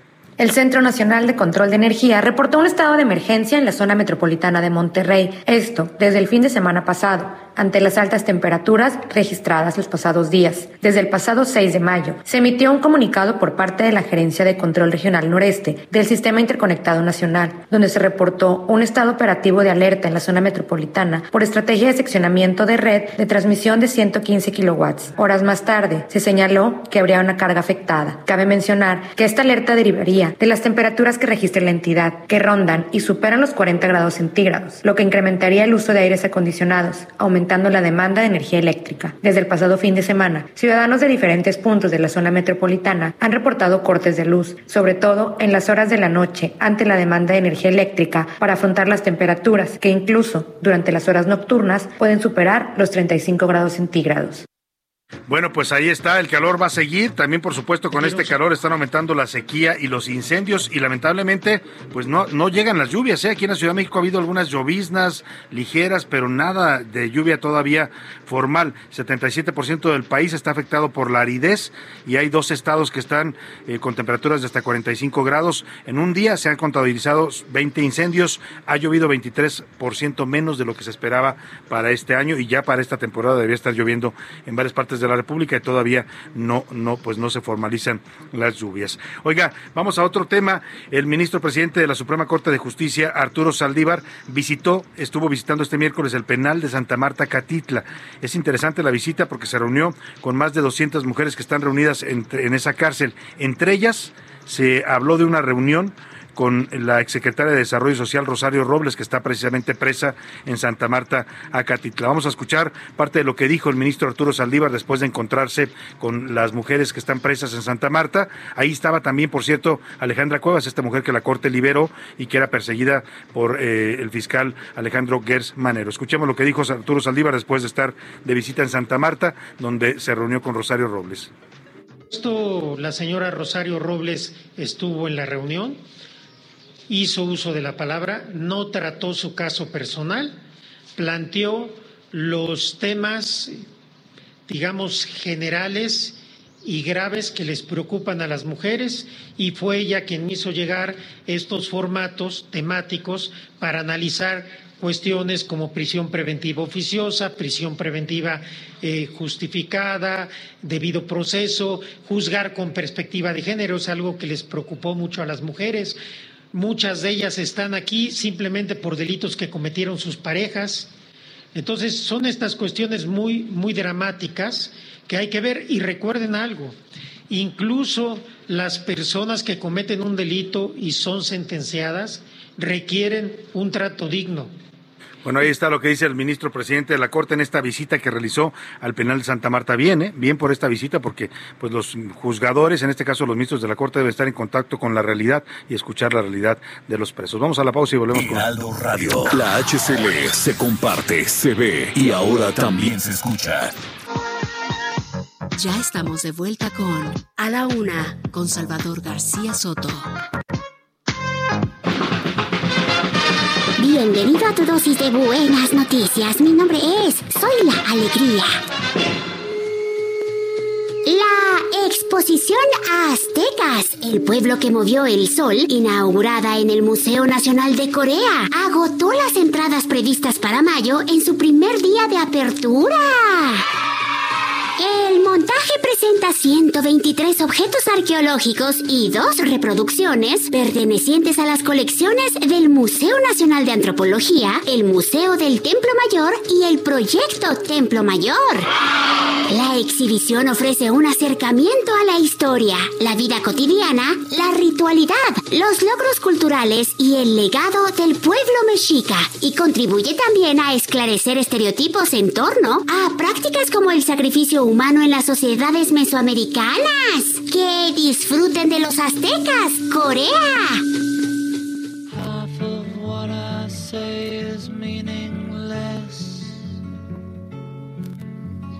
But I say it just to reach you, Julia.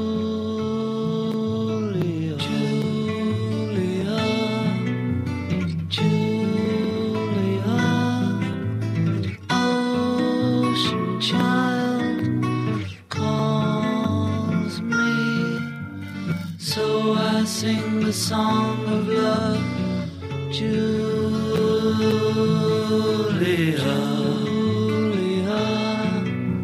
seashell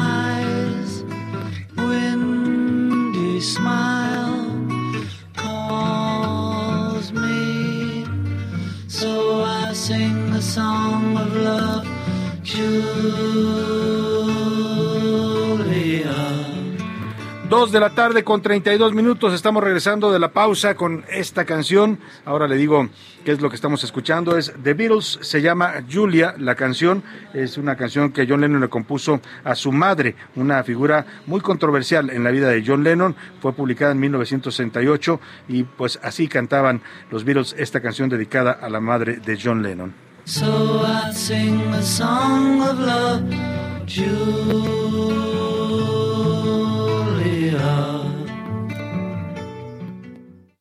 A la una, con Salvador García Soto.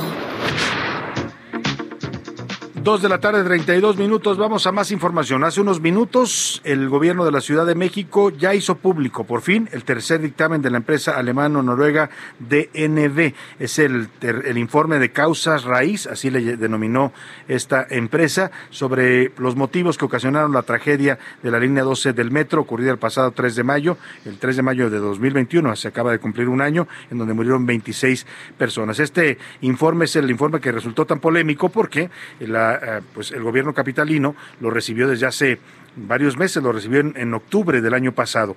¿Por qué no lo presentaron? Ahora sabemos por qué. A diferencia del primero y el segundo, que los hicieron públicos, que hablaban de fallas en la construcción, que culpaban pues, a la administración de, Mar, de Marcelo Ebrar, eh, eh, incluso a Grupo Carso, que era la empresa que construyó eh, Sixa, su, su rama constructora, esta obra, pues este tercer informe hablaba de más causas. Es decir, en los tres informes fueron desglosando las distintas causas. Por un lado, sí, problemas de construcción de origen, uso de malos materiales, falta de supervisión en la construcción, pero también en el tercer informe decían la falta de mantenimiento, el que no se hayan cumplido los manuales de mantenimiento que obligaban a hacer revisiones por lo menos cada año de la obra para ver en qué situación estaba, cómo estaban funcionando las traves, cómo estaban las columnas, cuál era su estado, si había vencimientos, si había problemas, algo que no, evidentemente no realizaron pues ni las administraciones de Miguel Ángel Mancera ni las de Claudia Sheinbaum. Por eso se escondió el informe, ¿no? Por eso no lo dio a conocer. Y cuando empezó a filtrarse parte de este informe, a través de medios eh, como Mexicanos contra la Corrupción, después lo sacaría el diario El País, hoy lo publica completo el diario El Universal, la jefa de gobierno, pues empezó a desacreditar a DNB, a decir que era una empresa pues eh, que tenía un sesgo político, que su informe era malo, que no era técnico y que por eso no lo habían presentado. En fin, hoy sabemos que la realidad la, la, realidad es que trataron de esconder en el gobierno de Claudia Sheinbaum un informe que los involucraba directamente también como parte de esta tragedia. Es decir, el no haberle dado mantenimiento y haber supervisado el estado de esta obra, pues también ocasionó diez años después su derrumbe. Eso es lo que eh, asegura, pues es lo que dice el informe que ya conocimos y que se publicó en varios medios y hoy lo presenta, después de que ya lo difundieron por todos lados, la jefa de gobierno Claudia Sheinbaum eh, lo presentó el, la secretaria de pues en esta presentación más bien estuvo presente la secretaria de, gestión de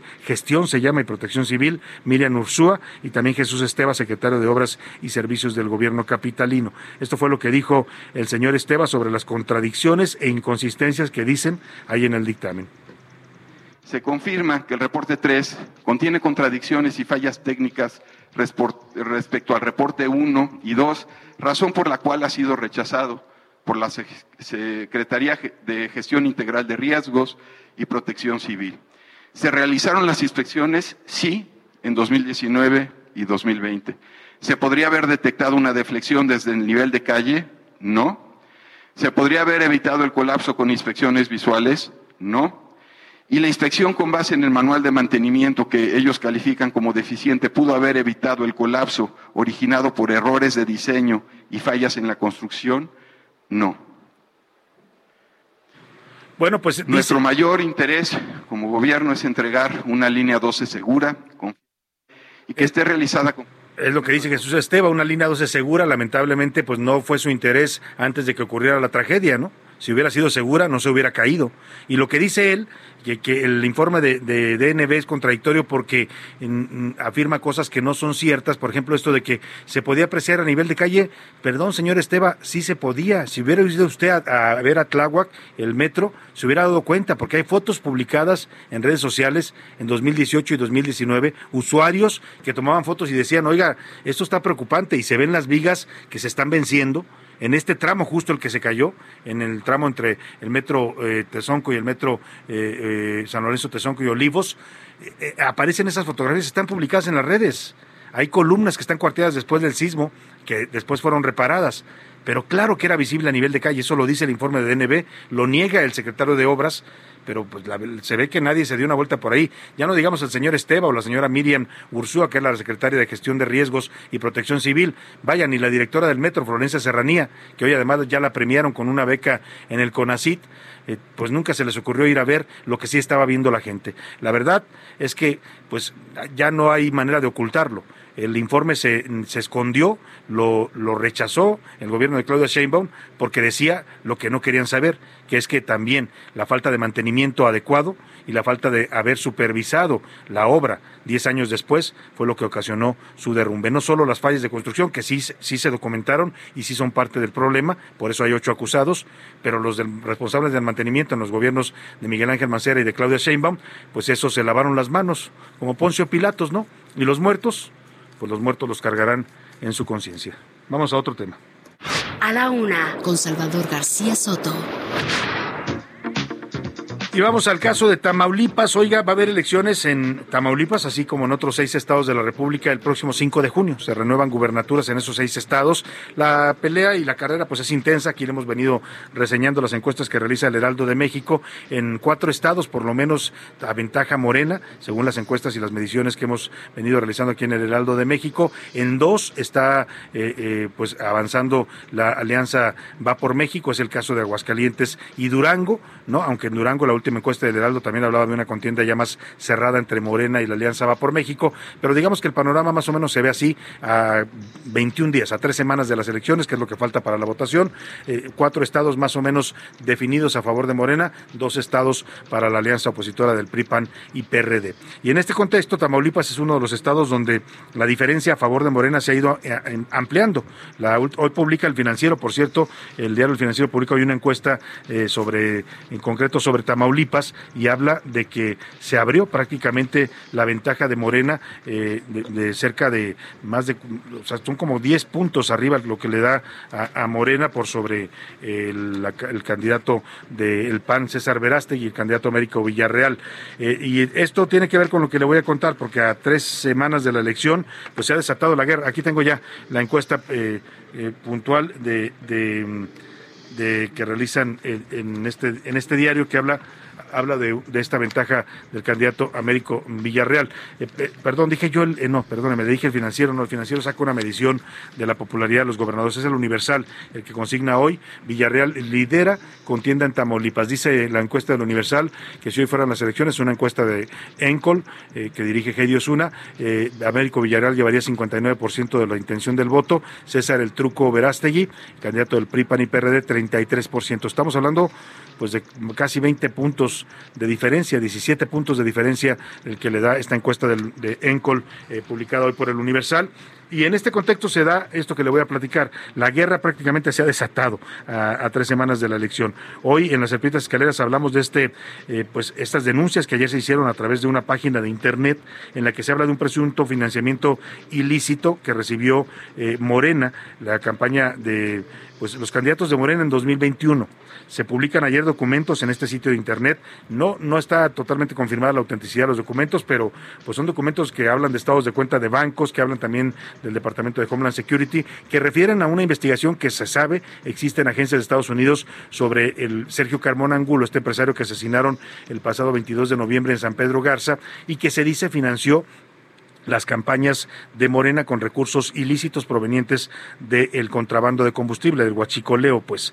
Eh, los documentos que se publican hay eh, en, un, medio que se hace llamar The Dallas Chronicle o la Crónica de Dallas, eh, dice que el hijo de Américo Villarreal, Humberto Francisco Villarreal Santiago, habría recibido transferencias por cerca de 20 millones de dólares. Se publican los documentos donde aparecen las cantidades y las fechas en las que le fue transferido ese dinero de una cuenta que tenía Sergio Carmona Angulo en la isla Gran Caimán en un paraíso fiscal a una cuenta que tenía el hijo de Américo Villarreal en un banco holandés, el banco SNS, SN, SNS y aparecen las fechas de las transferencias fueron en enero, entre enero y junio del 2021, justo cuando se realizaron las elecciones del año pasado en Tamaulipas. Esto ha sido negado por eh, Morena, dicen que eh, se trata de acusaciones falsas, pero lo cierto es que ya apareció también en escena el gobernador Francisco García Cabeza de Vaca, que ayer salió a decir que lo acusan a él de ser un presunto delincuente, cuando en realidad los delincuentes están en Morena.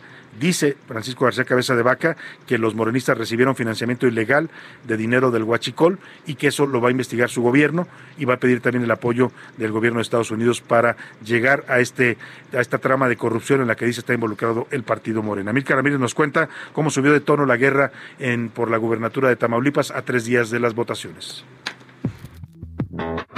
A tres semanas de la elección en Tamaulipas, la guerra entre partidos por la gubernatura arrecia. En la columna Serpientes y Escaleras, el periodista Salvador García Soto explica que este fin de semana, el alcalde de Reynosa, Carlos Peña Ortiz, hijo de la panista Maqui Ortiz, se sumó a la campaña del morenista Américo Villarreal. Esto implicaría el 25% extra de apoyo de Reynosa para el abanderado de Moreno. Luego de que se hiciera público el apoyo por la cercanía con el PAN, se preguntó a Villarreal si tiene algún vínculo de impunidad con el actual gobernador Francisco Javier García Cabeza de Vaca. Villarreal negó que hubiera un pacto. Al sentirse aludido, el gobernador de Tamaulipas, Francisco Javier García de Vaca, dijo que no busca ningún acuerdo con Villarreal y destacó que las pruebas en su contra presentadas por la Unidad de Inteligencia Financiera son falsas. El tiempo ya me dio la razón, tal vez así que un juez acaba de determinar que esos documentos que se presentaron no eran los elementos que se requieren para poder congelar cuentas, que jamás habían recibido un documento oficial por parte de Estados Unidos para congelar cuentas y mis cuentas están liberadas. ¿Quién es que está mintiendo? Ellos son los que están mintiendo. Ellos son los que fabricaron esos delitos. En la misma columna, el periodista habla sobre una publicación en Internet que se le atribuye a un medio denominado Dallas Crónica, del que no se conoce su autenticidad ni de los documentos que muestra. Ahí se publicaría algo donde el gobierno de Estados Unidos investigaría a Humberto Francisco Villarreal Santiago, hijo de Américo Villarreal, por presuntamente haber recibido transferencias por 20 millones de dólares por parte de Sergio Carmona un empresario conocido como el rey del huachicol y quien fue ejecutado el 22 de noviembre del 2021 en Nuevo León. Aunque horas más tarde el documento ya no aparecía en Internet, Cabeza de Vaca se metió al tema y anunció que pedirá la colaboración de Estados Unidos para aclarar el tema. Fueron estos los que se involucraron con gente vinculada al crimen organizado. Fueron estos los que recibieron recursos. Fueron estos los que utilizaron aviones para trasladarse de un lugar a otro e inclusive financiar otras partes de, del país. Esto es sola, solamente el inicio, porque hay investigaciones que se están llevando a cabo, no solamente aquí en México, porque hay denuncias presentadas por fuerzas políticas ajenas al gobierno del Estado. Y me refiero a, al partido del PRI, PRD y el PAN, que presentaron denuncias ante la Fiscalía General de la República. Para A la Una con Salvador García Soto, Milka Ramírez. Bueno, pues ahí está lo que está pasando en Tamaulipas. El asunto está fuerte de verdad y vamos a ver pues cómo repercute estas denuncias. Hoy anda por allá, por cierto, Mario Delgado, el dirigente nacional de Morena, fue a dar una conferencia. Vamos a ver si tenemos información de qué dijo Mario Delgado. Obviamente a responder a estos señalamientos del gobernador eh, Francisco García Cabeza de Vaca, que por otro lado también pues está jugándose en esta elección su futuro, ¿eh? porque él está desaforado. Acuérdese, él, la Fiscalía General de la República eh, eh, pidió su desafuero y la Cámara de Diputados lo aprobó, aunque ahí está pues este debate de si mantiene o no el fuero, porque el Congreso local eh, rechazó el desafuero de la Cámara de Diputados Federal. Vamos a ver en qué termina todo esto. Por lo pronto, vámonos a otros asuntos importantes. A la una, con Salvador García Soto. Oiga, y sobre esta contratación de médicos cubanos que ya le hemos venido informando, los 500 médicos que va a traer el gobierno de López Obrador desde Cuba, no es la segunda vez o tercera vez que se hace esto, se hizo ya durante la pandemia, vinieron médicos de Cuba a trabajar aquí en la Ciudad de México a atender eh, pues eh, temas de salud, también los llevaron a Veracruz, se pagaron cantidades millonarias, se habla de hasta 10 millones de dólares pagados por los gobiernos de Claudia Sheinbaum y de Cuitlagua García, y bueno, ¿qué hay detrás de esta de esta de esta contratación de médicos cubanos, sobre todo por este desplegado que aparece hoy, bueno, ayer se publicó en, en la prensa, federaciones, asociaciones y colegios de médicos de México, pues rechazan esta política del gobierno de López Obrador, le piden al presidente pues que se que pues es, voltee a ver a los médicos mexicanos que tienen la capacidad, la preparación y la disposición de trabajar para sacar adelante la salud de los mexicanos como lo hicieron durante la pandemia. Para hablar de este tema hago contacto eh, y me le agradezco que nos tome esta llamada con el doctor Javier Tello, médico cirujano y analista en políticas de salud, autor también del libro La tragedia del desabasto. ¿Cómo está, doctor? Qué gusto saludarlo. Buenas tardes.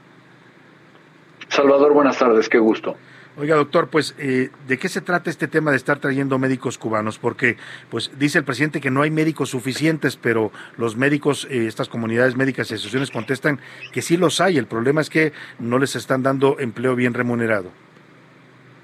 Por supuesto, Salvador, es un verdadero disparate. Y perdón, estamos otra vez hablando de esto cuando creíamos que estaba zanjado este tema desde la vez pasada. La vez pasada ya lo habíamos visto. Primero que nada, eh, cuando llegaron estos eh, que no eran solo médicos, eh, sino también personal de enfermería, técnicos y todo, y que vinieron aquí eh, a no hacer nada, prácticamente no, no, no, no hicieron nada que, que, les pudiéramos reconocer, y que fue solamente un pretexto para que se le transfiriera dinero a Cuba dinero de, del erario a Cuba, ¿no?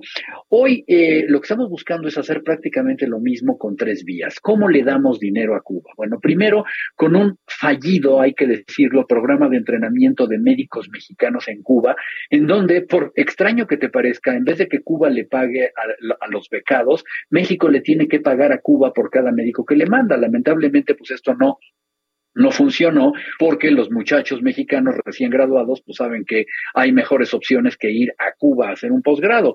La otra es evidentemente pues la, eh, traerse estas vacunas Abdala a ver cuánto le pagamos a Cuba y bueno pues si había que transferirle dinero a Cuba el mejor pretexto es traerlos para no sé qué. ¿Por qué? Porque la vez pasada teníamos por lo menos el pretexto de la pandemia y hoy ya no, lo cual nos lleva al discurso oficial. Es que faltan médicos en México, lo cual es una mentira. Punto. Como lo están poniendo tan atinadamente estas sociedades y colegios de médicos que, que, que han estado firmando ahora estos desplegados, en, en, en México no nos hacen falta médicos, nos de, de, hecho, tenemos muchos colegas míos que se encuentran subempleados o desempleados, Salvador. Lo uh -huh. que necesitamos es que se le den a estos médicos condiciones laborales y de infraestructura donde puedan ejercer de manera profesional y avanzada y se les paguen los salarios adecuados. ¿De qué se está quejando el gobierno? De que lo que pasa es que tienen muchas plazas en lugares lejanos, pregunto, ¿ahí es a dónde van a mandar a los cubanos? Bueno, y que a estos lugares lejanos no quieren ir nuestros médicos porque son comodinos, pues es que es muy sencillo, Salvador. Yo no puedo concebir a un médico que quiere ir a una plaza apartada, peligrosa, con riesgo de ser secuestrado por el narco, con riesgo de no tener equipo, de no tener medicamentos y que además le quieran pagar 14 o 20 mil pesos mensuales. Es un sinsentido. Entonces, perdón, el problema no es importar médicos y pagarle un dinero a Cuba por ellos, que además sabemos que es otro problema, es una violación a los derechos humanos de los cubanos, pero en el camino poner un pretexto tonto como que en México no hay médicos, cuando lo que necesitamos es que los contraten bien. O sea, es más una decisión política, pues, para apoyar a un régimen como es el régimen de los Castro, de Miguel Díaz Canel. Eh, eh, eh, aquí el tema es que detrás de estas misiones, digamos, de, de salud de Cuba, hay varias denuncias ya, incluso documentadas por la Organización Mundial de la Salud, por la Unión Europea. Se acusa a la OPS, que es parte de estas misiones, de estar favoreciendo el tráfico de personas, porque se dice que a estos médicos los traen, pero a ellos no les pagan un sueldo, les dan una- un porcentaje muy mínimo de 10% de lo que cobra el gobierno cubano, y en realidad el que hace negocio es el gobierno. Pero por supuesto, mira, Cuba, eh, que, todos sabemos la situación y por qué necesitan dinero, ha hecho realmente un verdadero mercado de eh, sus profesionales de la salud. Ellos, hay que decirlo, tienen una gran cantidad de graduados de sus escuelas de sanidad, sean médicos, sea personal de enfermería, sean técnicos en, en sanidad, y eh, fabrican ellos muchos profesionales de la salud y han eh, constituido realmente una industria, no encuentro otra palabra, para eh, comercializarlos. Como bien lo dices, eh, estos médicos reciben cualquier cosa, reciben una cantidad, creo, entre 50 y 100 dólares eh, mensuales y, y eso es todo. Y todo el resto lo maneja el gobierno cubano. Entonces, ellos eh, realmente, eh, esto podemos hablar de que es un tráfico de personas, y no lo digo yo, lo dicen estas eh, asociaciones de derechos humanos, ¿no? Que, que- Claro. que han señalado esto. México, como lo escribí en junio de 2020, Salvador, hace dos años, lo que está haciendo es convalidar entonces un doble despropósito. Por un lado, el estar, eh, nosotros estamos pagándole al gobierno de Cuba para que explote a estos pro- profesionales de la salud y por otro lado le estamos pasando por encima a los profesionales calificados que tenemos en México. Cada médico en, Me- en, en México que tiene una cédula profesional y que no tiene un trabajo digno o un trabajo bien remunerado, es un médico que muy bien podría estar ahí si los contrataran de acuerdo a como debe de ser. Pero bueno, no tiene ningún sentido. ¿eh? Sí, no tiene ningún sentido y va, va pues más bien eh, de acuerdo con esta política exterior más que con un tema de salud pública para nuestro país. Vamos a estar atentos al tema, doctor, y le agradecemos como siempre su punto de vista en estos asuntos importantes. Salvador, un abrazo, que estén muy bien. Igualmente, el doctor Javier Tello, médico cirujano, analista en políticas de salud y autor del libro La tragedia del desabasto. Vámonos a los deportes con Oscar Mota.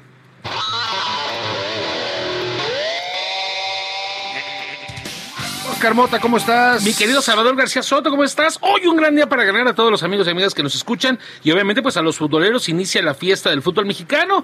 La liguilla que verdaderamente se pone un poco más interesante que el bodrio que luego nos aventamos obviamente el torneo regular. Dos partidos, uno a partir de las 7 de la mañana. Atlético de San Luis que por cierto está dirigido por Jardín, que él es entrenador de Brasil, que hizo campeón olímpico a la selección de Brasil en el 2020. Cerró muy bien, le ganó en el torneo regular a Cruz Azul, le pegó a Monterrey, lo acaba de eliminar, por cierto, también, ante un Pachuca que terminó en primer lugar. Entonces me parece que puede ser un buen partido. Y a las 9 de la noche, América se vuelve a meter al Estadio Cuauhtémoc de Puebla por primera ocasión en 27 años en tema de liguilla. Un Puebla que ha calificado en los últimos cuatro torneos en repechaje. Entonces me parece que si, ne- y si quieren dar ese gran salto de calidad del Puebla, es en este momento. Entonces estaremos revisando el O día de sea, mañana. en el papel Pachuca y América favoritos, pero todo puede pasar en la liguilla, ya y lo sabemos. y exactamente, y yo creo que Atlético San Luis y Puebla son buenos equipos, eh, equipos, como dicen, de hombres y no de nombres, eh, tomando en cuenta que juegan muy bien eh, en, en temas de conjunto. Finalmente, hay algo que quería platicar, mi querido Salvador, como un ejemplo de finanzas deportivas muy interesantes. Tom Brady acaba de firmar un contrato de 375 millones de dólares para cuando él decida retirarse y ser comentarista. Él en su carrera, solamente por temas de jugar, ya patrocinios, ¿no? Por jugar ha, ha firmado por 300 millones. O sea, va a ganar más. Como comentarista. Como comentarista, O sea, realmente. y lo interesante es que todavía no se retira, ya Así tiene es. chamba para cuando se retire. Como para ocho vidas, Tom Brady. Entonces, ahí vamos a ver. Es, me parece, insisto, de inteligencia deportiva. por Más ahí. o menos cercano a tu contrato aquí con nosotros. Eso espero, por eso, Por te lo, por eso te lo platico. Guiño, guiño. Más o menos, más o menos, un poquito más bajo el de Oscar. Guiño, pero, guiño. pues, Tom Brady es Tom Brady, ¿no? Me voy a ganar mi próximo Super Bowl, obviamente. Muy bien, Oscar Mota, muchas gracias. Hoy un gran día para ganar. Bueno, pues ya veremos con los resultados de hoy de la liguilla que apenas empieza. Y vamos a despedirnos de usted contentos y también agradecidos por su atención. Lo dejo aquí en la promoción del Heraldo Radio. Sigue Adriana Delgado y el dedo en la llaga. Y a nombre de todo este equipo yo le agradezco que nos haya acompañado y lo espero mañana a la una. Que pase una excelente tarde. Provecho. Aquí nos encontramos mañana.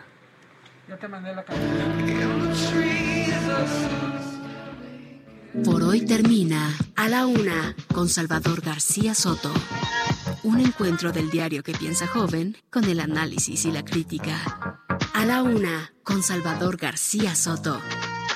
De lunes a viernes, de 1 a 3 de la tarde. Heraldo Radio. La HCL se comparte, se ve y ahora también se escucha. When you make decisions for your company, you look for the no-brainers. And if you have a lot of mailing to do, stamps.com is the ultimate no-brainer. It streamlines your processes to make your business more efficient, which makes you less busy. Mail checks, invoices, legal documents, and everything you need to keep your business running with stamps.com. Seamlessly connect with every major marketplace and shopping cart. Schedule package pickups and see your cheapest and fastest shipping options from different carriers with rates up to 89% off USPS and UPS rates. And with the stamps.com mobile app, you can take care of mailing and shipping wherever you are. Make the same no-brainer decision as over 1 million other businesses with stamps.com. Sign up with code program for a 4-week trial plus free postage and a free digital scale. No long-term commitments or contracts. That's stamps.com. Code program.